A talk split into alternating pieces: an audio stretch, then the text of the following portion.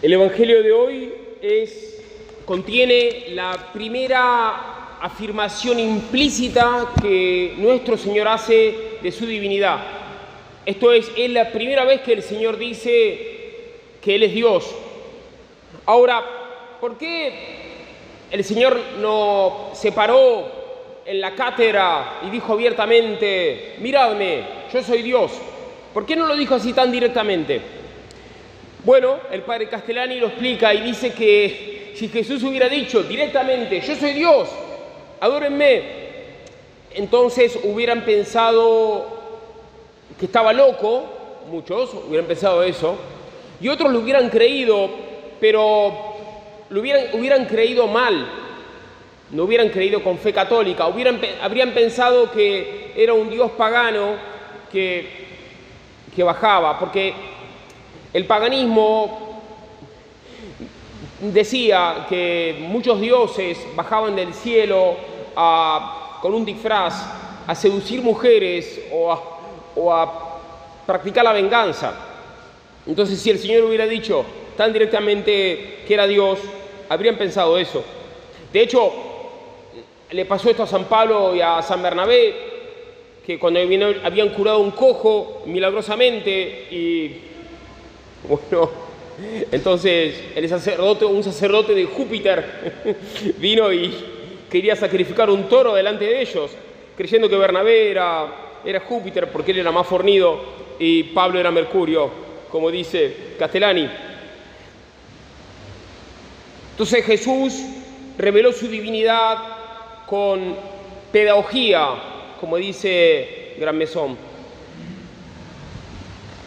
Y ahora vamos a decir, explicar un poquito el Evangelio de hoy, sí, de la mano de los santos padres. Cuando estudiamos los Evangelios, viene bien hacerlo de la mano de Santo Tomás, por supuesto, y de los santos padres. De lo contrario, corremos el riesgo de hacerlo lo que le pasa al clero progresista.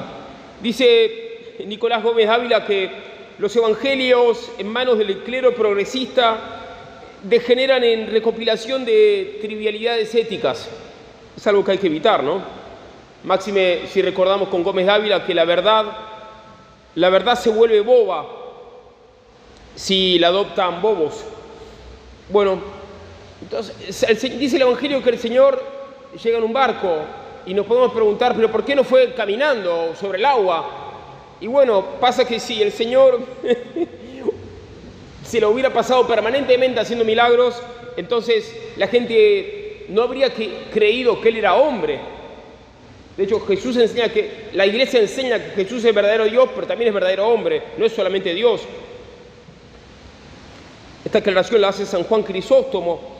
Y, y el Evangelio dice algo raro, dice que llegó a su ciudad, a su ciudad, que era Cafarnaún. Pero decimos que Jesús es el nazareno. Entonces, ¿cómo es?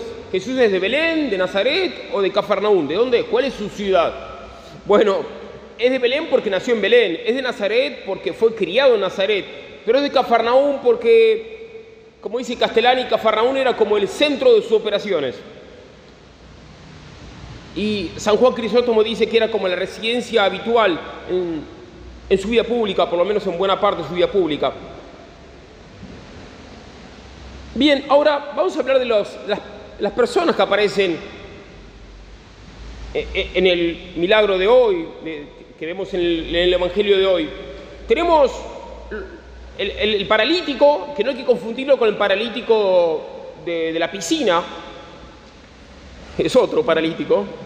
Tenemos los amigos del paralítico, tenemos a los escribas y a los fariseos, tenemos a las turbas y tenemos a Cristo. Digamos una palabra sobre cada uno. Primero están los amigos que San Juan Crisóstomo dice que son dignos de admiración. ¿Y por qué? Porque fueron creativos. Sí, descubrieron un método nuevo, un método extraño para acercar al enfermo a, Jesús. De hecho, dice Castellani graciosamente que esto de que le metan a un, enfermo por el techo, el techo de la casa con unas sogas al dueño de casa no le tiene que haber gustado mucho. Imagínense una ama de casa que le pasa eso. No, no, se pondría muy contenta. Y Castellani dice que el pobre enfermo estaba muerto de miedo. Están diciendo encima que era paralítico. Lo bajan con una soga del techo. Bueno, pero y por eso que eh, San Juan Crisóstomo estima que es probable que el paralítico haya tenido fe. Si no, no habría aceptado que lo bajen de esa manera. Ahora, el paralítico tampoco era tan bueno, porque después que Jesús, que Jesús le, le perdona los pecados, el paralítico no da gracias. No da gracias. ¿Y por qué? Porque estaba pensando en que Jesús lo cure de su problema del cuerpo. No que Jesús le perdona los pecados. Y por eso San Juan Crisóstomo lo acusa de mezquino. Mm. Y, después del milagro, Jesús le dice que levante su, se levante, cagar la camilla y que se vaya. Esto también tiene un significado, un significado místico. De hecho, los textos inteligentes se pueden leer a varios, a varios niveles, como dice Gómez Dávila. Y el texto más inteligente de todos es el de la escritura, porque proviene de la inteligencia de Dios. Y entonces se le, el, hecho de que se levanta el, paralítico curado hace referencia a que a, que hay que renunciar a los deseos carnales, tenemos que levantarnos por sobre los deseos de la carne y remontarnos a Dios. El hecho de que toma su camilla significa también que como que renuncia a los deseos terrenales, como dice Rábano, un comentarista, y el hecho de que se vaya se puede entender como que Jesús lo manda que vaya al cielo, al paraíso. Eh, porque el, perdón de los pecados le abre el paraíso. Aunque Castellani graciosamente dice que, que se llevó, se llevó, el, se llevó el, sofá, cama porque los muebles estaban muy caros. Bueno, eh, y después, digamos una palabra sobre los escribas y los fariseos. Los fariseos lo invitaban a comer a Jesús y Jesús iba ¿Pero por qué lo, invitaban a comer? Bueno, Castellani dice que a menudo lo invitaban a comer por rutina, por comodidad o por malicia. Em, y ellos, y Jesús los usa. Es que Dios usa a sus enemigos también para hacer brillar más su poder. Jesús usó a los fariseos, a los escribas, para hacer brillar más su poder. De hecho, Jesús le leyó los pensamientos. Y después tenemos a las turbas, que las turbas se asustaron, dice el Evangelio. ¿Y por qué se asustaron? Bueno, San Hilario dice que se asustaron porque se dieron cuenta, porque les agarró miedo de morirse sin haber obtenido antes el perdón de los pecados. Y bueno, el Señor entonces le, le dio la orden de irse al, al paralítico curado. ¿Y por qué le ordena eso? Para que nadie piense que era una ilusión el milagro. Y lo trata de hijo, lo cual muestra la caridad de Cristo, porque los sacerdotes judíos no se, animaban ni a tocarlo al, paralítico y Jesús lo trata de hijo.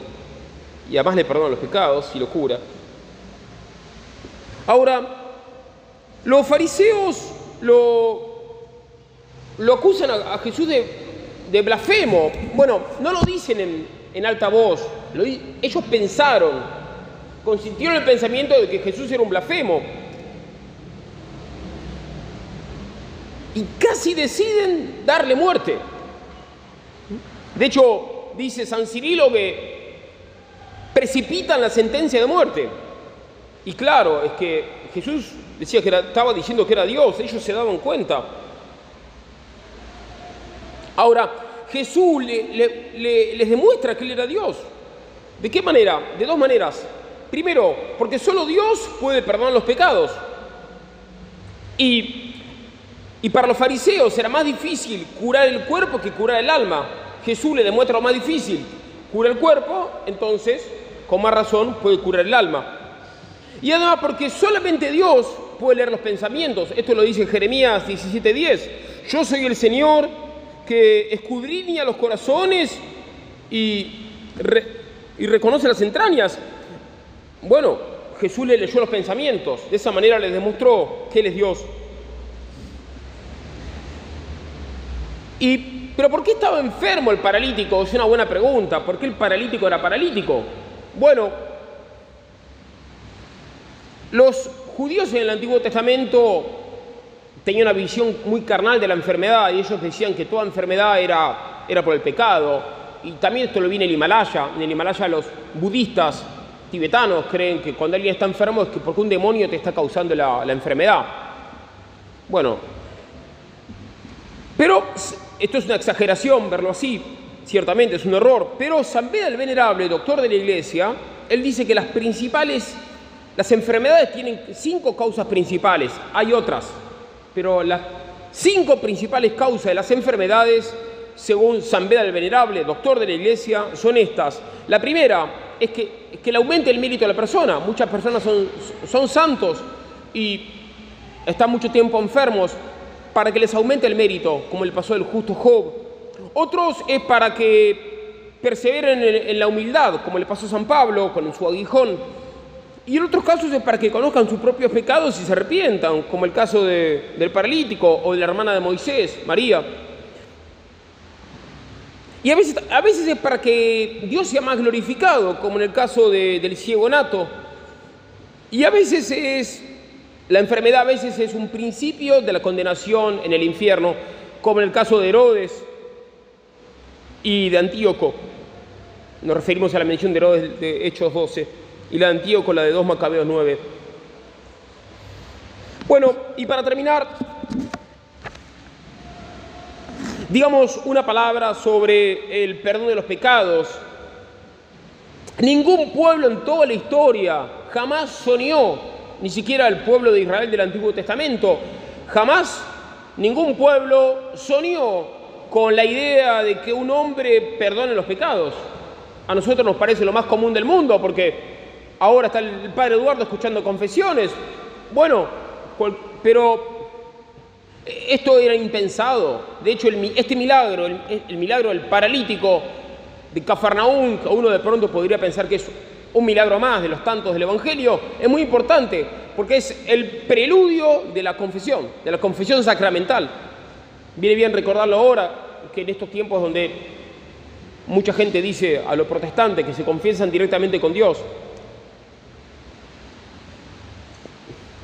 Bueno, los judíos tenían la fiesta de la expiación llamada eh, Tishri, eh, donde Castellani la, explica esta, esta, fiesta de modo muy gracioso. Dice que usaban un, cabrón emisario o un chivo emisario y que había uno que le pegaba una patada y el chivo quedaba abandonado en el desierto. Este ritual está descrito en el libro Levítico, capítulo 16. Pero Castellani cuenta que después este ritual se, hizo más bruto, así que al chivo emisario lo tiraban por un precipicio mientras la gente lo, insultaba al pobre chivo y y gritaba. Ahora, este ritual del chivo emisario, ¿le perdonaba los pecados a los judíos? Bueno, nadie podía afirmarlo. Ahora, por lo menos tenían un, ritual donde buscaban la expiación, un ritual que les pidió Dios, ciertamente. Pero el mundo moderno, el mundo moderno no, no cree en el pecado, no cree en el pecado. De hecho, Juan Pablo II decía que el, gran pecado del, siglo XX era justamente la, pérdida del sentido del pecado, la, supresión, entonces, supuesta del pecado es la peor herejía, la peor herejía como, como dice Castellani, es la peor herejía. De hecho, dice Castellani que nuestro primer nombre con respecto a Dios es pecadores. Lo decimos en la Ave María. Nos llamamos pecadores. Ese es nuestro primer nombre con respecto a Dios. Ah, el mundo moderno entonces tuvo cuatro etapas en, la, en este proceso de indiferentismo religioso. El hombre moderno se, fue volviendo cada vez más indiferente en frente, de frente a, la religión. La primera etapa, dice Castellani, fue cuando el hombre moderno dijo que no hacía falta ser católico para irse al cielo. La segunda es cuando el hombre moderno dijo que todas las religiones son buenas, lo cual es una locura porque Bueno, basta con estar en el Himalaya y conocer un poco qué es el budismo tibetano para darse cuenta que es mentira, que todas las religiones son buenas. Pero la tercera etapa ya fue decir, todas las religiones son malas. Uno se lo escucha hoy a muchas personas. Y la cuarta etapa, el cuarto momento, que es el actual, es decir que ya no existe más, que no existe el pecado. Ahora, si no existe el pecado, entonces la religión no tiene más base. Si se radica el pecado, se radica la base de toda religión. Si se radica el pecado, no, no, si no tiene sentido el pecado, si no hay, perdón, que el pecado no tiene sentido, pero si decimos que no hay pecado, entonces no tiene sentido la redención. Por eso es que el hombre moderno dice que mm, no hay ni bien ni mal, que cada uno tiene su, cada uno tiene su verdad moral. Es que en el fondo esto está en línea, esto está en línea con, con el con el pelagianismo. El pelagianismo es la herejía que decía que no hace falta la gracia de Dios para, ser feliz. Gómez Dávila decía, el, moderno busca ante todo una religión que niegue la gracia. ¿Mm? Es así. Eh, y, esta religión que niega la gracia tiene distintas variantes, que en el fondo es, es, todo, es todo lo mismo, es toda una expresión de pelagianismo, de gnosticismo. Y no nos sorprende que el mundo moderno se repita, ya que el mundo moderno, como dice Gómez Dávila graciosamente, el mundo moderno desde hace rato modula la misma canción tediosa con voz cada vez más ronca.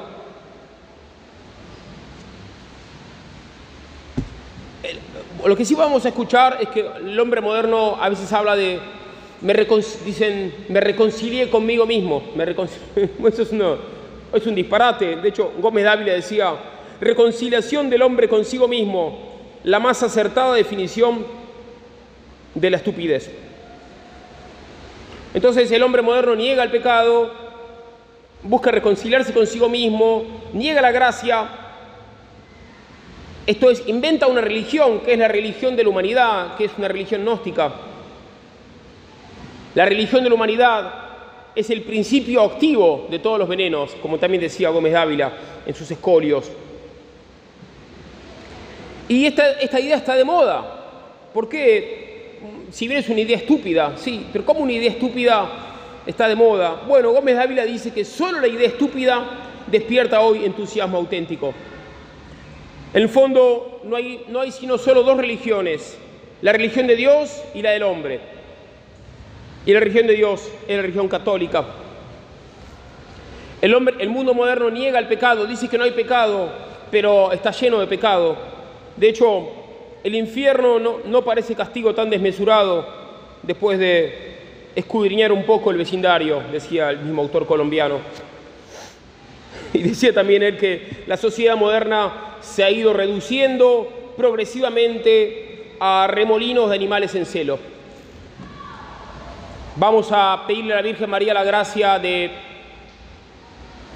arrepentirnos seriamente de nuestros pecados, si ya no nos arrepentimos, y de morir en gracia de Dios, de morir arrepentidos y de predicarle al hombre moderno que el pecado existe y que hay que odiar el pecado y que tenemos que buscar el perdón de los pecados y que solamente se obtiene el perdón de los pecados con la confesión, primero con el bautismo y luego con la confesión. Amén.